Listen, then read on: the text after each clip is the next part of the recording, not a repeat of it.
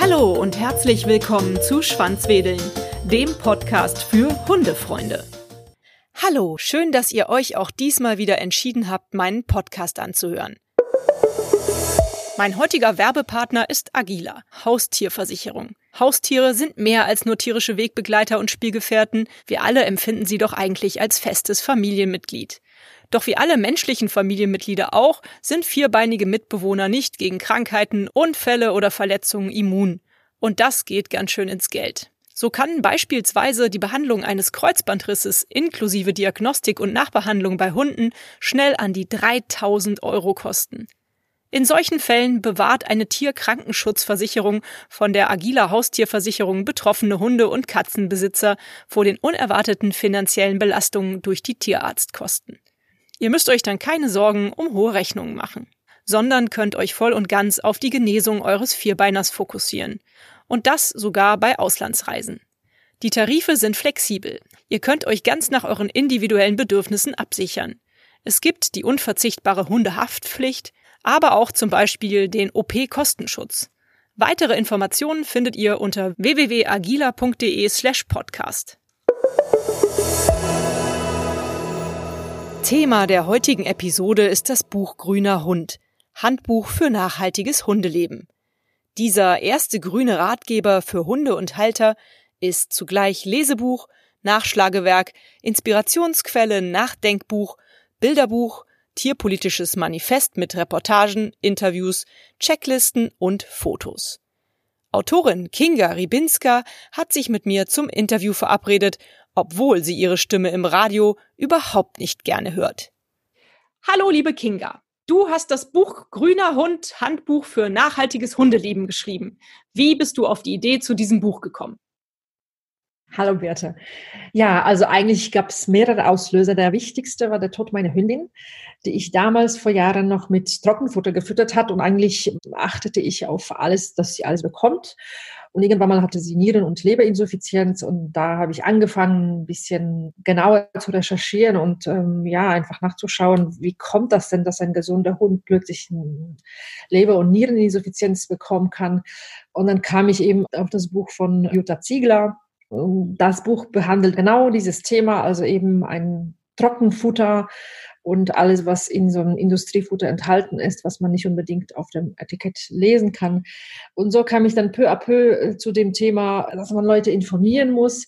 Das war so der eine Auslöser. Und der zweite Auslöser war, dass ich mit den Jahren für mich persönlich auch so Nachhaltigkeit entdeckt habe äh, vegetarisch äh, geworden bin, ähm, mit einem Hang zum Veganismus und einfach so das Leben umgekrempelt habe und festgestellt habe, das gilt ja nicht nur für Menschen, sondern auch für Hunde.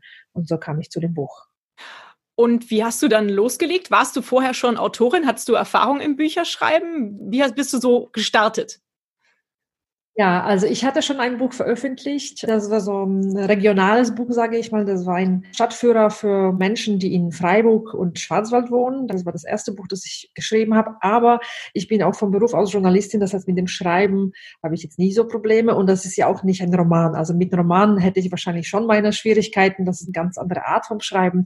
Aber so Sachbücher, hm, Berichte und so weiter, da bin ich halt geübt, weil ich das seit Jahren praktiziere und auch Journalistik studiert habe. Und deswegen hatte ich ich jetzt keine Scheu vor dem Buch an sich. Ich hatte nur vor dem Thema ein bisschen Scheu, weil es einfach ein extrem großes und wichtiges und umfangreiches Thema ist. Mhm.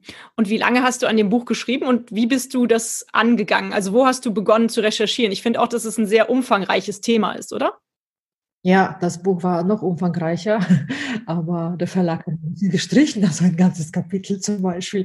Ja, also wie habe ich angefangen? Also erstmal habe ich ähm, schon sehr viel Themen so im Alltag kennengelernt, an, einfach durch so Recherche und mein, meine Interessen. Ich habe auch einen kleinen Online-Shop, der sich eben mit Nachhaltigkeit für Haustiere beschäftigt. Das heißt, da hatte ich schon sehr viele Berührungspunkte mit dem Thema.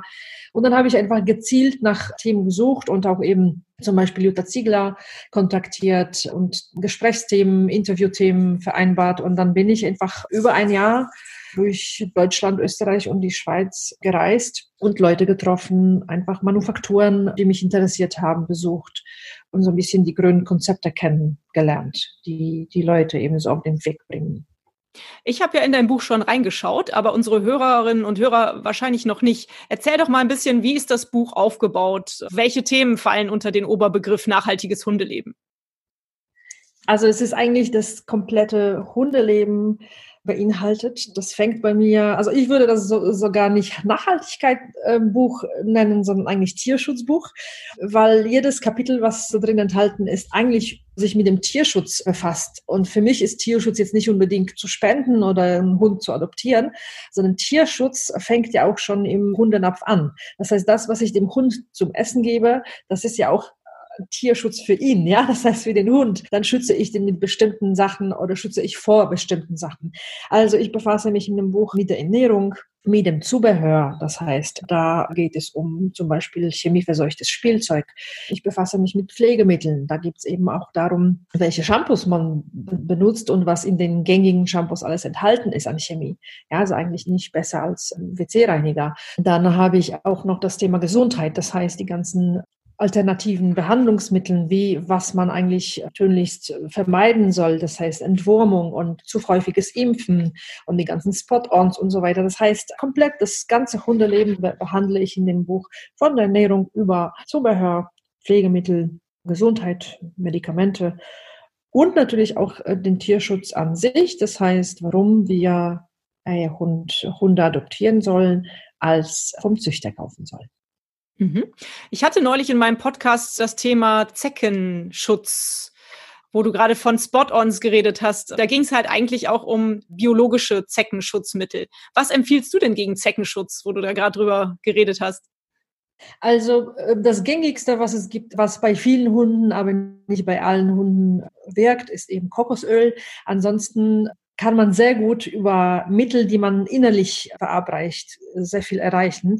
Das heißt, das sind entweder Leckerlis oder Flüssigpräparate, die man nehmen soll. Und das, sind, das ist eine Mischung aus ätherischen Ölen, eben auch Kokosöl gehört dazu, zum Beispiel Hefe gilt auch ein sehr gutes Mittel gegen Zecken. Und eigentlich gelten oder wirken am besten diese Mixpräparate. Das heißt, die kämpfen auf verschiedenen Fronten, sage ich mal, und bekämpfen sowohl äußerlich als auch innerlich die Zecken. Das heißt, entweder äh, wirken sie repellent, das heißt, die Zecken kommen erstmal gar nicht an, oder wenn sie sich festsaugen, wirken sie abweisend. Ja, das heißt, ich habe die Erfahrung gemacht, dass wenn man nur ein Präparat, also ein zum Beispiel Kokosöl oder Schwarzkümmelöl nimmt, dass es dann nicht so perfekt wirkt. Wenn man aber die Mixpräparate verwendet und das sind alles komplett Natur, sind sie deutlich besser mhm. im Kampf gegen Zecken. Schön. Vielen Dank schon mal für den Tipp. Was hast du denn bei deiner Recherche so erfahren? Waren überraschende Dinge dabei, von denen du vorher nicht gedacht hättest, dass sie so rauskommen oder waren die meisten Dinge für dich eher selbsterklärend? Vielleicht kannst du uns auch mal so ein bisschen so eine Übersicht geben über die absoluten No-Gos in der Hundehaltung, die du so erfahren hast.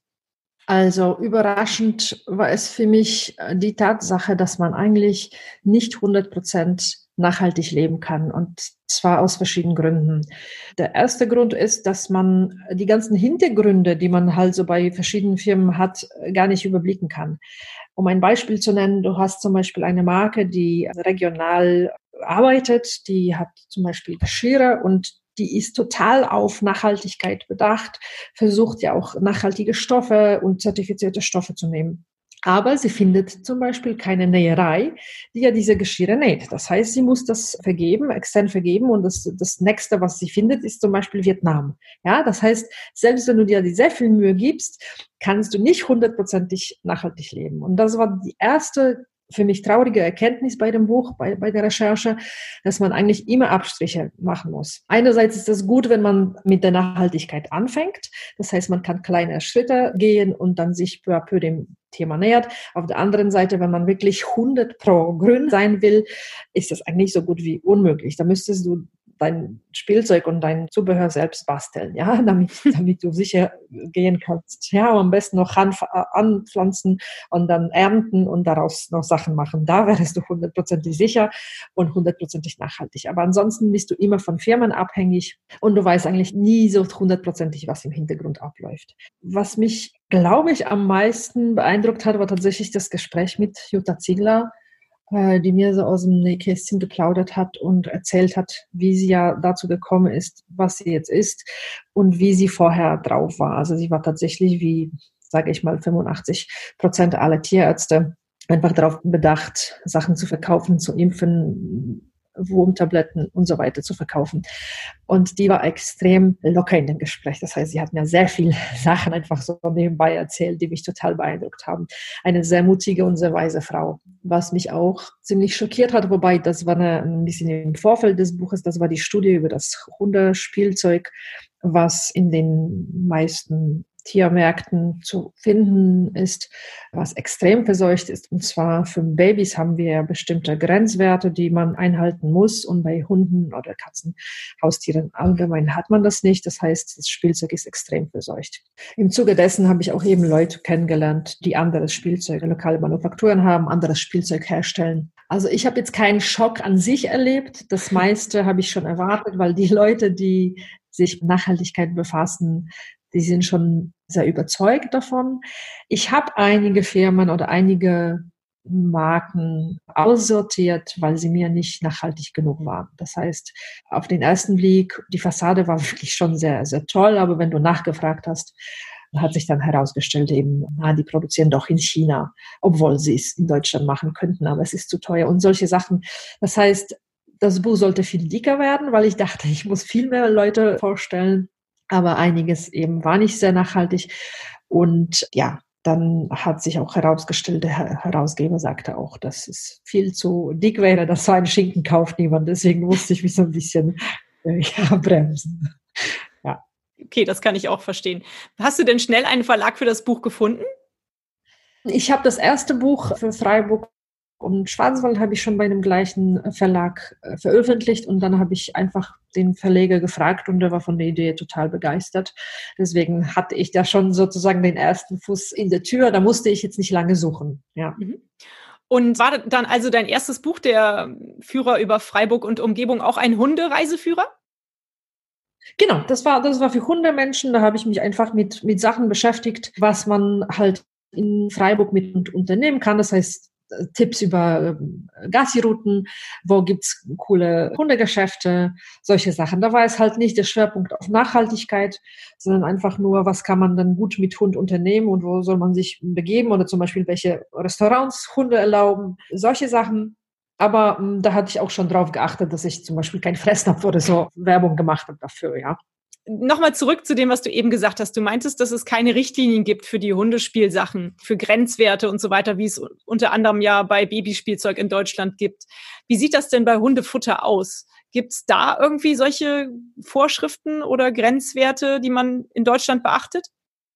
Also theoretisch ja, das heißt, du hast zum Beispiel die Pflicht, die Zutaten zu deklarieren. Allerdings gibt es zwei Möglichkeiten, also offene und geschlossene Deklaration. Das ist der Punkt Nummer eins. Das heißt, bei der geschlossenen Deklaration musst du jetzt nicht jede einzelne Zutat auflisten und du kannst ein bisschen tricksen.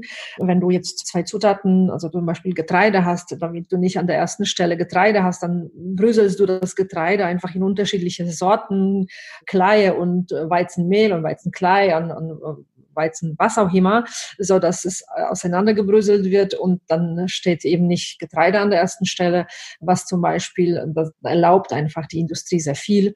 Du kannst ja schreiben, ganz vorne an der, auf der Dose mit Rind, und dann, wenn du aber die Dose umdrehst, dann ist vier Prozent Rind und alles andere ist nicht Fleisch oder nur sehr, sehr minderwertige Fleischnebenerzeugnisse.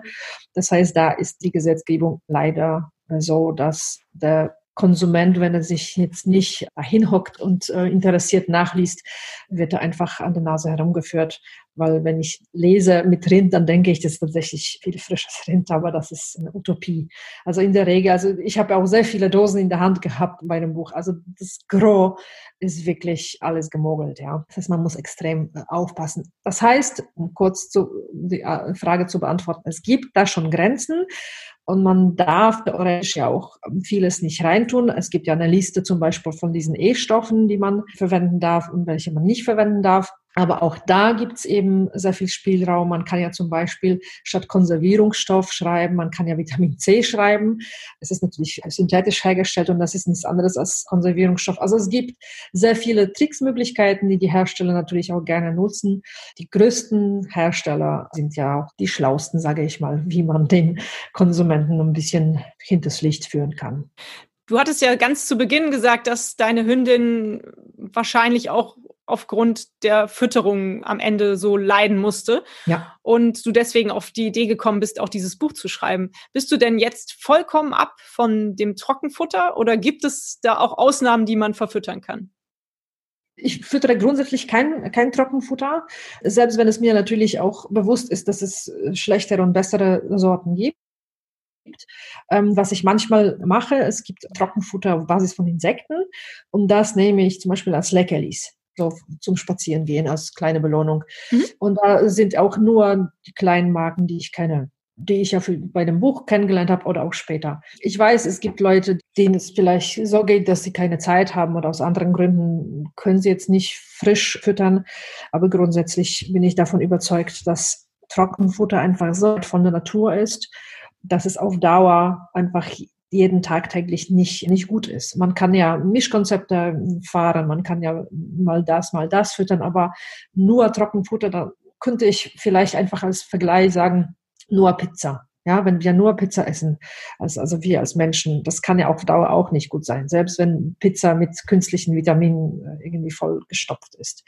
Kann ja nicht gesund sein, weil es einfach nicht natürlich ist, ja. Deswegen Trockenfutter gibt's bei mir, aber für meine Hunde nicht. Mhm. Ja, das ist ein schöner Vergleich mit der Pizza auf jeden Fall. Das macht nachdenklich. Ja, ähm, ja äh, wie, wie siehst du das denn, wenn du äh, nicht nachhaltiges Verhalten beobachtest? Wie reagierst du darauf? Also wenn das Menschen sind, die ich kenne, mit denen äh, versuche ich immer ins Gespräch zu kommen. Wenn das jetzt Fremde sind in, keine Ahnung, im Supermarkt, die wirklich so das Futter tonnenweise kaufen. Und das ist nicht nur Trockenfutter, das ist manchmal auch Nassfutter, was sehr ungesund ist, also voll mit Zucker und ähm, billigen Füllstoffen. Da reagiere ich eigentlich auch gar nicht, weil da müsste ich einfach nur die ganze Zeit die Leute ansprechen und man weiß ja, dass es sowas wie Missionieren ist. Und das war auch meine Sorge bei dem Buch, dass ich ähm, so ins Missionieren verfalle und das wollte ich nicht. Aber viele meiner äh, Nachbarn oder Bekannten, mit denen ich darüber gesprochen habe, entweder haben das Futter umgestellt oder eben das ganze Spielzeug weggeworfen.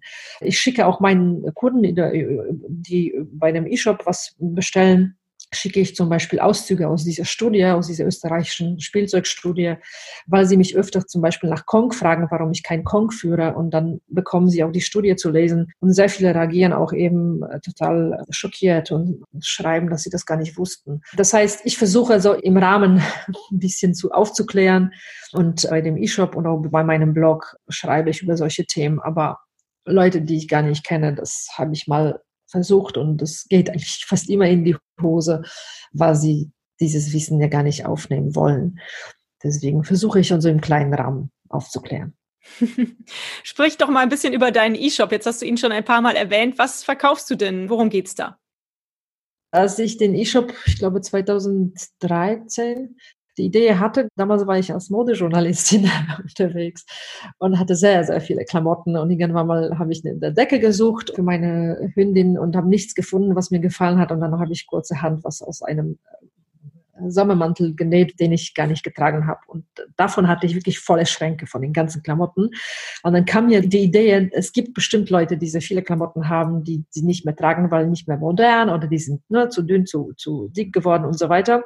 Und ich dachte, damals habe ich eben so die Marke Second Hound gegründet, als Anlehnung an Second Hand, dass man mhm. Klamotten zu schönen Hundesachen umwandeln kann und so die zweite Chance Klamotten und Reststoffen geben kann. Und ich dachte tatsächlich damals in meinem Leichtsinn, dass ich die Hundebranche dann auch damit revolutionieren kann, weil die Leute sich drauf schmeißen und alle werden dann eben so ein Hundespielzeug oder Zubehör aus gebrauchten Klamotten haben wollen ja, das Leben hat mich was, also was wäre Besseres gelernt, aber das war so der Ursprung des E-Shops. Dann habe ich die Idee weiterentwickelt und dann habe ich aus diesen Unikaten, weil Unikate sind natürlich sehr schwierig, aufwendig zu verkaufen. Du musst jedes Mal Fotos machen, jedes Mal, wenn dir jemand was gekauft hat, was Neues. Also eigentlich ein Konzept, was, was nicht so tragbar ist. Es sei denn, du hast irgendwie was geerbt und hast ja den ganzen Tag nichts zu tun, dann kann man das machen, aber nicht um irgendwie was verdienen. Und deswegen habe ich das weiterentwickelt, bin in Richtung Biostoffe auch gegangen, damit man auch Serienprodukte herstellen kann. Habe ich festgestellt, okay, der Bedarf ist tatsächlich da, die Leute fragen, aber die fragen nach viel mehr Sachen. Deswegen habe ich dann auch Fremdprodukte aufgenommen und das Konzept ist eben so nachhaltige Sachen rund um Hunde und Katzen, Katzenleben. Klasse. Und kannst du mittlerweile davon leben, von deiner journalistischen Tätigkeit und dem Shop? Kannst du davon leben, also von dem Buchverkauf und, und dem Shop? Ja, ja, ja, ja. Also ich habe tatsächlich die zwei Standbeine, wobei ganz klar ist Journalistik das Subpferd. Ja. Der E-Shop ist eher so mein Baby, das ich sehr liebe, aber damit man das richtig entwickeln kann und da, davon leben kann, dann müsste ich nur das machen, weil man kann ja nicht einen E-Shop nebenbei machen, der, der so viel Ertrag bringt, dass man davon leben kann. Mhm. Das habe ich jetzt mittlerweile auch gelernt, wobei selbst wenn das möglich wäre, dann würde ich nie das Schreiben aufgeben können. Das heißt, da müsste ich jemanden anstellen, der den E-Shop schmeißt, wenn er jetzt sozusagen mir über den Kopf wächst ich liebe zu schreiben und das würde ich nie aufgeben. Und der E-Shop ist ja so mein zweites Baby, was ja, was ich auch total liebe und, und schätze. Und und wenn ich nur Zeit habe, dann investiere ich auch Zeit in den E-Shop. Aber es ist natürlich manchmal schwierig mit der Zeit. Wahrscheinlich ist es so ein bisschen wie bei mir mit dem Podcast. Aber der Trend geht ja zum Zweitjob. Insofern sind wir da absolut im Trend drin, glaube ich. Ich wollte dich das nämlich auch noch fragen. Bist du glücklich mit deinem Beruf, dem, was du tust? Macht dich das glücklich, auch dass du dieses Buch geschrieben hast? Wie fühlst du dich dabei? Ja, total, total. Also auf das zweite Buch bin ich auch sehr, sehr stolz, weil ich den Eindruck habe, dass es das Leben der Hundemenschen zum Teil tatsächlich verändert. Also ich bekomme von den Leuten, die das gelesen haben, wirklich sehr oft ein sehr positives Feedback und das macht mich jedes Mal total froh. Und nach jeder so eine Mail schreibe ich in den Wolken, weil ich denke, ja, genau das wollte ich erreichen, dass die Leute ein bisschen wacher durchs Leben gehen. Also ich bin total glücklich mit meinem Beruf. Ich könnte auch, glaube ich, tatsächlich nie vor dem Mikro äh, sitzen oder Fernsehjournalisten werden. Das habe ich auch schnell im Studium verstanden. Schreiben ist tatsächlich mein Ding. Ich habe, glaube ich, das Schreibtalent von meinem Vater geerbt. Er ist begnadeter Schreiber, obwohl er Ingenieur ist. Und ja, bin total zufrieden damit, was ich mache. Ich schreibe nicht nur, ich mache auch äh, Suchmaschinenoptimierung. Das war so eine Ergänzung weil ich irgendwann mal vor ein paar Jahren, als ich mich selbstständig gemacht habe, festgestellt habe, ja, vom Schreiben selbst kann man schlecht leben, weil ja, es gibt ja viele Studis und, ne, und möchte gern Schreiber und viele Leute kaufen eben ganz, ganz günstig die Texte ein und wollen ja kaum was zahlen dafür. Deswegen, ja, vom Buch kann man eigentlich auch nicht leben. Das ist, dafür verdient man als Autor an dem Buch viel zum, zum mickriger Tantiem. Aber äh, für mich war das nicht das Geld ausschlaggebend, sondern tatsächlich das Thema war mir extrem wichtig. Und das Schreiben von Büchern an sich ist extrem anstrengend, weil solange du schreibst, kannst du eigentlich nicht verdienen, ja. Du bist ja voll mit dem Buch beschäftigt. Deswegen hat es ja auch über ein Jahr gedauert, also die, die, schon die Recherche über ein Jahr. Und das Fertigstellen war auch ein bisschen länger, als ich mir das erhofft habe. Aber ja, ich bin total glücklich damit, was ich mache. Sehr schön. Für wen ist denn dein Buch was? Wem würdest du das empfehlen und wie viel kostet es eigentlich? Es kostet 17,50 und ich würde das, glaube ich, sowohl den Leuten empfehlen, die schon voll im Thema sind, weil es gibt bestimmt Aspekte oder kleine Marken, die ich vorgestellt habe, die sie noch nicht kennen. Aber grundsätzlich, das war mein Ziel, war das Buch für Menschen, die das Thema gar nicht kannten. Das heißt, vielleicht haben sie mal vom zu häufiges Impfen gehört oder dass da mal Spot-ons doch nicht so gesund sind. Aber dass gerade Hundehalter lassen sich eher so von der Werbung treiben. Das heißt, wenn da jetzt eine Marke ne, von den zwei riesengroßen Weltkonzernen mal in der Werbung kommt, dann kaufen die Leute das auch, weil es einfach so, so toll sein soll. Und für solche Leute, die eben mit dem Thema noch nicht in Berührung gekommen sind, habe ich das Buch geschrieben hauptsächlich. Mhm. Was ist denn dein Tipp für den Start in ein nachhaltigeres Hundeleben? So, wenn Leute jetzt anfangen, sich darüber Gedanken zu machen. Mein, mein erster Tipp ist langsame Schritte gehen, nicht alles auf einmal, weil dann verliert man vielleicht die Lust, wenn man zu viel auf zu viel achten muss. Ich würde, glaube ich, tatsächlich mit dem Wichtigsten, das heißt mit, mit der Fütterung anfangen, weil mit der Fütterung fängt ja alles an. Das heißt, ne, das heißt, die gute Laune und die Gesundheit und so weiter, davon hängt es ja ab. Da würde ich mich damit als erstes befassen, damit man mit kleinen Schritten vielleicht die Fütterung umstellt. Ja, von mhm. Industriefuttereier in Richtung frisch. Der zweite Schritt, und der ist relativ leicht, ist Hundespielzeug, was ja tatsächlich zum großen Teil sehr, sehr verseucht ist, was man so auf dem Markt bekommt. Und da gibt's jetzt ganz tolle natürliche Alternativen, auch Alternativen zu Kong. ja. Mhm. Und das muss nicht unbedingt aus Naturkautschuk sein, das kann ja auch eben ein Kauwurzel sein oder Geweih. Das heißt, Abwurfgeweih, da sind auch extrem harte Sachen und Natur pur. Man kann den Hund wunderbar damit beschäftigen. Und das sind so zwei Tipps, die man relativ leicht verinnerlichen und realisieren kann. Der Schritt Nummer drei ist, und das ist ein bisschen schwieriger, sind die ganzen medizinischen Behandlungen, weil da hat man natürlich die Tierärzte, die ja an sich ein großes Wissen haben. Und man ist ja als unbedarfter Kunde oder Patient ja eher eingeschüchtert. Man weiß ja natürlich nicht, ob man sich dem Wissen ja dann stellen soll und so weiter. Aber es gibt mittlerweile sehr viele Tierärzte, die dann auch naturheilkundlich behandeln. Und man kann ja eben auch eine zweite Meinung einholen. Hm, da gehört natürlich ein bisschen mehr Zeit und, und Muße dazu. Aber es ist auch extrem wichtig. Ich habe die Erfahrung gemacht, bei meiner Hündin, die jetzt nicht mehr lebt, die hatte im Sommer ein Akzent bekommen. Also ich wusste erstmal nicht, was es ist. Die hatte eine kahle Stelle bekommen am Kopf, hat sich extrem gekratzt und äh, die Stelle war eitrig und eitrige und eitrig und es war immer schlimmer und dann war ich bei der bei meiner Tierärztin, dann hat sie ein Antibiotikum bekommen. Das ist nicht besser geworden, es ist noch viel schlimmer geworden. Dann war der ganz, also der halbe Kopf war komplett kahl. Es war eine Wunde, ich konnte das nicht mehr ansehen. Der Hund hat sich nur gekratzt und geschüttelt und der ganze Eiter war auf unseren Wänden. Wir mussten nachträglich dann die Wohnung streichen, oh. bis ich auf eine Naturheilkundlerin gestoßen bin und sie hat mir gesagt, sofort die ganzen Antibiotika, und es waren in, insgesamt drei nacheinander, weil keins gewirkt hat, sofort abstellen und erstmal kolloidale Silber. Und mit diesem kolloidalen Silber gespritzt auf diese Wunde war es schon eine Verbesserung nach zwei Tagen. Also das war für mich wirklich ein Schock.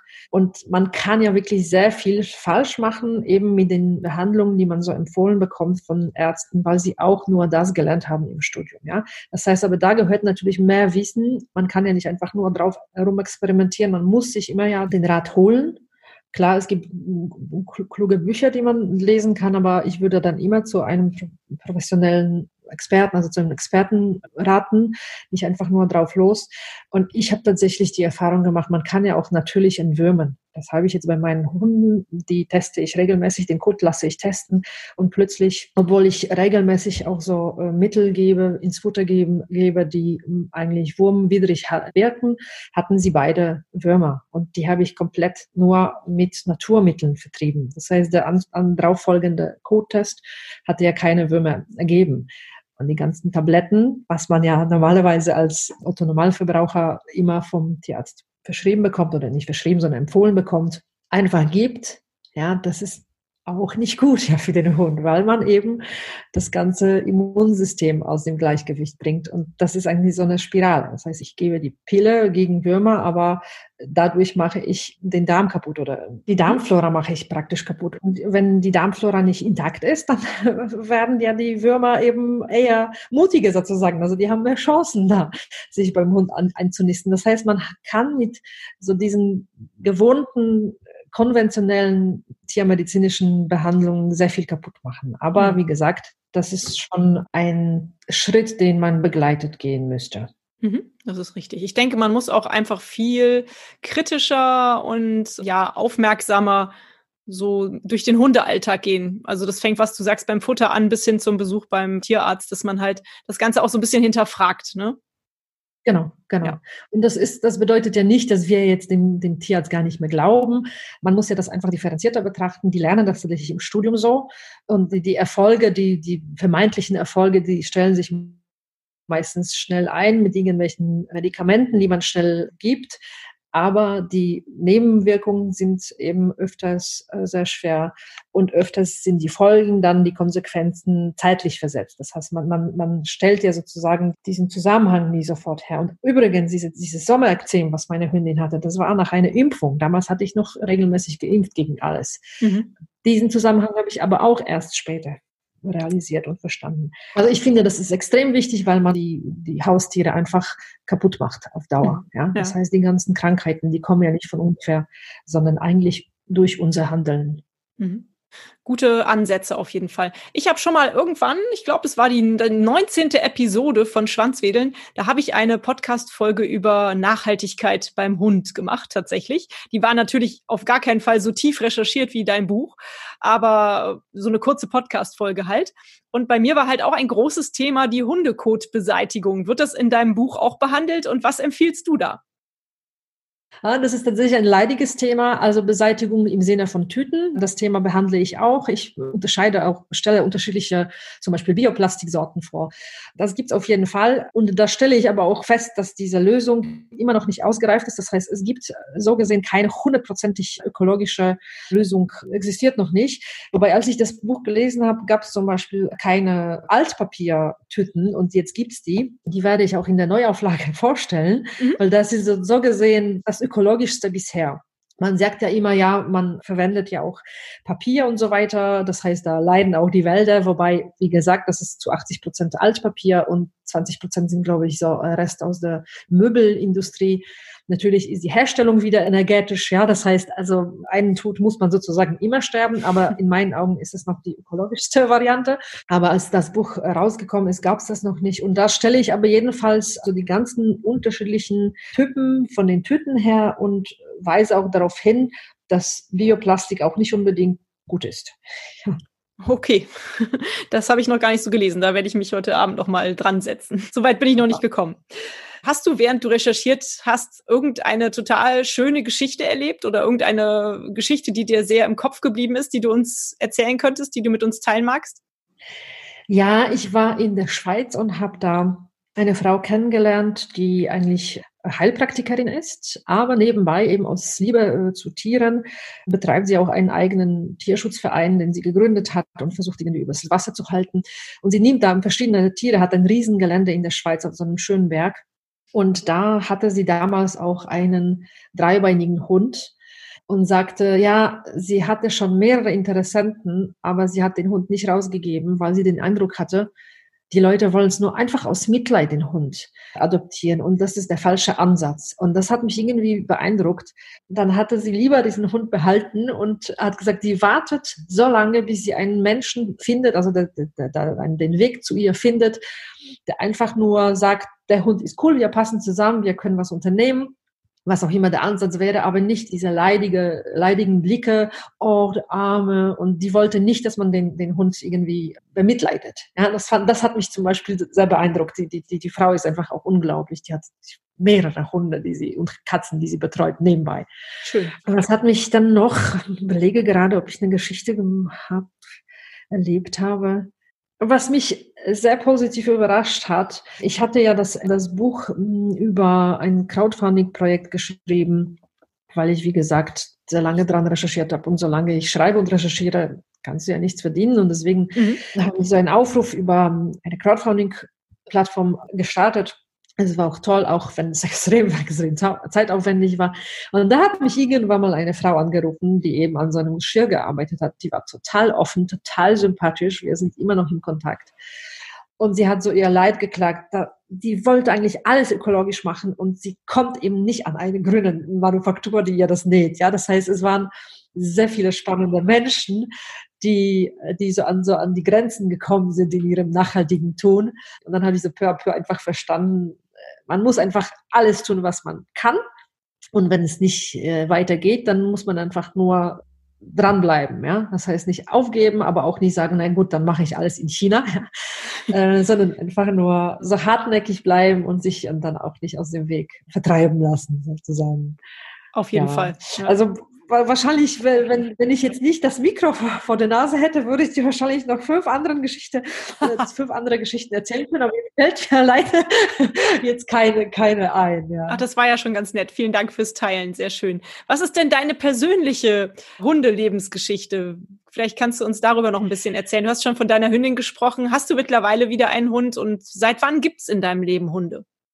Oh, also den ersten Hund hatte ich mit zehn Jahren. Da mussten wir aber mit meiner Schwester einen Trick anwenden, weil mein Vater hat sich geweigert, dass wir einen Hund hatten. Und ich habe, seitdem ich vier bin, ich habe mit vier schon an, ähm, gelernt zu lesen. Und dann habe ich alle Hundebücher eigentlich und alles gelesen, was ich so kriegen konnte. Also ich war schon immer hundeverrückt ganzen Hunde, die herrenlos auf, auf den Straßen Polens damals rumgelaufen sind. Damals gab es sehr viele obdachlose Hunde. Habe ich immer nach Hause gebracht und die wurden immer rausgeschmissen von meinem Vater. Und irgendwann mal meine Schwester war fünf Jahre älter. Ich war damals zehn. Sie hat sich den Trick einfallen lassen. Wir schenken einen Hund, einen Welpen meinem Vater zum Namenstag. Und mein Vater war so traditionell und äh, Geschenke darf man nicht sozusagen ablehnen. Und dann haben wir, mein, mein äh, Onkel hatte eine Hündin und die war schwanger und dann hatte ich einen Welpen von ihm bekommen und wir hatten einen Korb mit so einem riesenroten Schlaufe drumherum und mein Vater saß damals und hat versucht, unsere Waschmaschine zu reparieren und wir haben nur diesen Korb da einfach reingeschoben und geflüchtet sind wir. Ja. also den Korb aufgemacht, den Welpen gesehen, ja, und der Welpe durfte dann bleiben, tatsächlich. So, das war mein erster Hund. Das war ein und alles. Und dann war es sehr lange nichts in meinem Leben, was Hunde betrifft, weil ich dann eben angefangen habe zu studieren und der erste Job und so weiter. Dann äh, gab es die Möglichkeit nicht. Und als ich dann aus Darmstadt nach Freiburg gezogen bin und zusammen mit meinem Partner gezogen bin, konnten wir tatsächlich äh, so machen, dass oh. ich. Warte mal gerade, bei uns kommt der Briefträger. okay. So, Entschuldigung, der Briefträger, da gibt es bei uns immer Ärger. Kein Problem, das kenne ich. Zum okay. Glück war die Post bei schon. also ähm, äh, fangen wir wieder damit an, als du mit deinem Partner nach äh, Freiburg gezogen bist. Kannst du da nochmal einsetzen? Genau, dann hatten wir die Möglichkeit, also ich habe teilweise Homeoffice gemacht und teilweise durfte der Hund zu meinem Partner, also ein Hund durfte zu meinem Partner ins Büro. Deswegen haben wir uns entschlossen, einen zu adoptieren und da kam eben die Baba in unser Leben. Ah, das ist ein, eine Rotti-Dame, die war irgendwie ganz arm. Also eigentlich wollte ich einen ganz anderen Hund, aber der wurde mir vor der Nase weggeschnappt und ich kannte die, die Baba damals, hieß sie Clementine, weil ich sie immer ausgeführt habe in einem äh, Freiburger Tierheim, weil sie 30 Kilo Übergewicht hatte. Und dann habe ich mich kurzerhand entschlossen, eben die Baba zu adoptieren, also die Clementine. Das war wirklich ein unglaublicher Hund, das war ein halber Mensch. Und so habe ich meine Liebe zu Rotti auch entdeckt. Ja, ja und da sie gestorben ist eben nach dieser Nieren- und Leberinsuffizienz, nach einem halben Jahr hatten wir wieder eine Rotti-Hündin adoptiert. Das war die Sheila. Die hat mich auch durch Freiburg und Stuttgart und Karlsruhe und dann Berlin begleitet. Das war wirklich auch ein unglaublicher Hund. Und dann habe ich eine zweite adoptiert zu der Sheila aus dem polnischen Tierheim, die Faser. Die ist noch bei uns. Und als die Sheila gestorben ist, habe ich dann, die Faser war extrem traurig. Also die hat wirklich sehr getrauert. Die hat von uns ja nichts mehr gewollt, hat nur am Tor gelegen. Und, und dann dachte ich mir irgendwann mal, vielleicht hole ich eine Begleitung. Und dann hat sie sich das auch aussuchen dürfen, die Begleitung. Und dazwischen hatte ich mehrere Pflegehunde, weil ich auch mit unterschiedlichen Organisationen zusammenarbeite. Und immer wenn da ein Notfall ist und dann kann ich sozusagen, also öfters ist die Saison, nach jedem Pflegehund sage ich mir, okay, das war der letzte. Das ist wirklich sehr anstrengend, ja. Und ich kann mit so mehreren Hunden nicht. Und dann kommt irgendwie ein ganz grauenvolles Schicksal irgendwie und, und der Hund braucht dringend irgendwie Hilfe. Und dann sage ich, ja gut, dann nehme ich den noch das letzte Mal, ja. ja. Und im Moment habe ich jetzt zwei eigene Hunde und einen Pflegehund aus Rumänien. Und sind das auch wieder Rottweiler-Mischlinge oder Rottweiler? Nein, leider nicht. Ich habe sehr lange gesucht, aber ähm, also die Faser war eigentlich ein Zufall. Damals war ich im polnischen Tierheim und die hat mir einfach ins Auge gesprungen, hat sich mit Sheila, mit Rotti Dame verstanden, die habe ich adoptiert. Und da ich dann inzwischen eine Pflegehündin aus der Türkei hatte, die war eine Rotti Dame, die wollte ich eigentlich adoptieren, aber die Phase hat sie gehasst. Also die, die haben sich wirklich so bekriegt. Also wirklich drei Monate hier ein Kampf. Wir mussten die Hunde permanent separieren, weil sie sich gehasst haben. Und das war auch so der Moment, wo ich sagte, eigentlich nehme ich nie wieder einen, einen unbekannten Hund als Pflegehund, nie, also wie die eigenen Hunde reagieren. Das war wirklich sehr stressige Situation für uns. Und die wollte einfach die Rotti-Dame nicht. Also die, die Faser wollte die neue nicht. Und die wurde weitervermittelt. Und jetzt, als dieser Hilferuf kam, äh, waren eigentlich mehrere Hunde betroffen, aber ich habe mir gedacht, eine Hündin will ich jetzt nicht, weil vielleicht ist die Faser doch nicht so, wie ich dachte, dass sie mit allem kompatibel ist nach der letzten äh, Hündin. Und dann habe ich mich für einen Röden entschieden und da kam eben der Thea zu uns, noch ganz ängstlicher kleiner Hund, ja. Also nicht so klein körperlich, sondern klein geistig noch, weil der noch nicht so viel kennt. Ja, aber das sind beides Mischlinge dann. Alles Mischlinge, genau. Also die Faser erinnert ein bisschen an, an Schäferhund vielleicht. Schäferhund, Terriermix. Ansonsten, du kannst ja gar nicht sagen, was da alles drin ist, ja. Aber kannst du dir das Leben ohne Hunde noch vorstellen? Nee, gar nicht. Nein, oder? Gar nicht. Das, mm, mm, nee. Ich hatte ja eine Zeit lang als mit meinem damaligen Partner in Freiburg, da hatten wir auch sehr lange Reisen unternommen durch Asien und da hatten wir aber Schwiegereltern, die immer auf, die, auf den Hund aufgepasst haben. Der Hund hat das auch geliebt.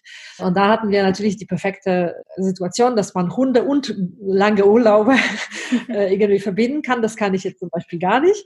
Also ich kann jetzt nicht mehrere Wochen verreisen. Aber die Hunde kommen ja halt immer mit und dann ist man halt so begrenzt. Aber einmal habe ich in einen einwöchigen Urlaub gemacht. Da hat der Partner auf den Hund aufgepasst und ich war alleine und ich habe nach zwei Tagen gedacht, der Urlaub ist völlig sinnlos, ja. Also ich, ich konnte ohne den Hund nicht. Das heißt tatsächlich, ähm, Leben ohne Hunde ist für mich gar nicht vorstellbar. Ach, wie schön und so gut nachvollziehbar, sehr sympathisch. Kenne ich ganz genauso. gut, wir kommen jetzt langsam auch zum Ende des Interviews. Dann frage ich dich jetzt nach deinem nächsten Buch. Ist es schon in Planung, ein neues Buch zu schreiben? Und wenn ja, welchen Titel wird es haben? Also ja und nein. Das heißt, es soll ja ein zweites Buch tatsächlich rauskommen, wobei so neu ist die Idee nicht. Eigentlich wollte ich zusammen mit Grünen Hund auch die grüne Katze rausgeben. Aha. Und das ist tatsächlich nicht gelungen, weil es einfach zu viel Arbeit war. Also ich habe mir so vorgestellt, wenn ich schon recherchiere, dann ist es leichter gleich, weil vielleicht kann man ja verschiedene Sachen auch in beiden Büchern veröffentlichen. Aber so Tatsachen, ne, so keine Ahnung, zum Beispiel eben Fütterung, kann man sehr viel für beides verwenden. Aber die Recherche war schon enorm aufwendig und das Schreiben dann auch und auch eben so dieses Hin und Her, weil eigentlich wollte ich das Buch viel liegen haben. Und dann hat es auch sehr lange gedauert, bis wir uns dann geeinigt haben auf dieses in meinen Augen ganz dünnes Buch mit, ich schaue gerade, 300 Seiten. Das heißt, die grüne Katze soll auf jeden Fall kommen, aber jetzt, woran ich jetzt gerade gearbeitet habe, dass die Änderungen sind jetzt beim Verlag, das ist die Neuauflage von Grüner Hund, weil ich natürlich auch vieles damals entweder nicht gewusst hat oder damals gab es noch bestimmte Trends nicht, zum Beispiel eben Insektenprotein, das kommt ja rein, kommt ja auch äh, eben so diese Altpapiertüten rein und so auch ein paar Änderungen. Zwei Marken sind, glaube ich, rausgeflogen, weil sie entweder nicht mehr gibt oder sie haben ihr Konzept geändert, so ins nicht nachhaltige oder nicht ganz so nachhaltige, deswegen passt das nicht mehr ins Buch. Das heißt, daran habe ich erstmal in den letzten Wochen und Monaten gearbeitet, aber ich würde total gerne noch die grüne Katze rausgeben, ja. Das wollte ich tatsächlich auch schon fragen, weil es bietet sich ja doch an und beziehungsweise ich, meine Frage wäre fast gewesen, ob man die Dinge, die auf den Hund zu treffen, auch schon teilweise umsetzen kann auf das Katzenthema oder auf andere Haustiere, muss ja nicht unbedingt die Katze sein. Aber dann hast du das ja jetzt praktisch beantwortet. Genau. Ja. Sehr schön. Ja, dann macht das auf jeden Fall die grüne Katze. Ich denke, das wird ein genauso großer Erfolg sein wie der grüne Hund. Hoffe ich auch, ja. Als letzte Frage stelle ich immer, weil ich so gerne lese, die Frage nach einem Buchtipp. Nun werde ich natürlich dein Buch als Buchtipp hier definitiv propagieren. Aber hast du vielleicht noch äh, einen anderen Buchtipp, den du unseren Hörerinnen und Hörern mit auf den Weg geben möchtest? Ja, ich habe gerade ein Buch auf dem Schreibtisch liegen. Ich sage dir leider die Autorin nicht. Es tut mir wirklich leid, aber der Titel heißt Artgerecht ist nur die Freiheit. Und das ist eine Autorin, deren Interview ich im Radio gehört habe. Wirklich ein großartiges Buch für Leute, die sich ein bisschen mit Veganismus befassen wollen. Schön. Hört sich gut an. Werde ich auf jeden Fall mit in die Folgennotizen aufnehmen. Liebe Kinga, haben wir alles beantwortet? Was denkst du? Oder hast du noch was auf dem Herzen, was du sagen möchtest? Im Moment nicht. Habe ich einen trockenen Mund. Ich hoffe, ich habe nicht zu viel geredet, weil nein. ich eben so ein bisschen dazu neige, nein, nein. irgendwie so einen Wortschwall äh, es hat mir sehr viel Spaß gemacht und ich freue mich natürlich total über dein Interesse.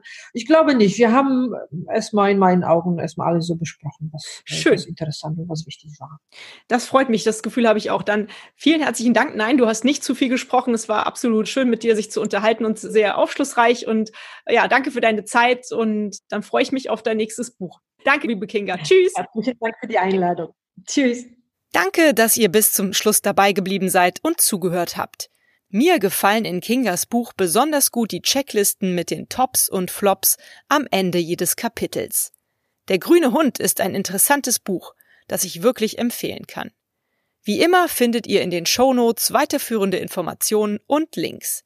Uns allen und unseren Liebsten wünsche ich vor allem Dingen, bleibt gesund und fröhlich. Hat euch dieser Podcast gefallen, dann teilt ihn doch mit euren Freunden und gebt mir eine 5-Sterne-Bewertung, denn nur so werden auch andere Hundefreunde auf den Podcast aufmerksam. Nun knuddelt euren Hund und gebt ihm ein Leckerchen und sorgt für ein Schwanzwedeln. Bis zur nächsten Folge. Wuff und tschüss.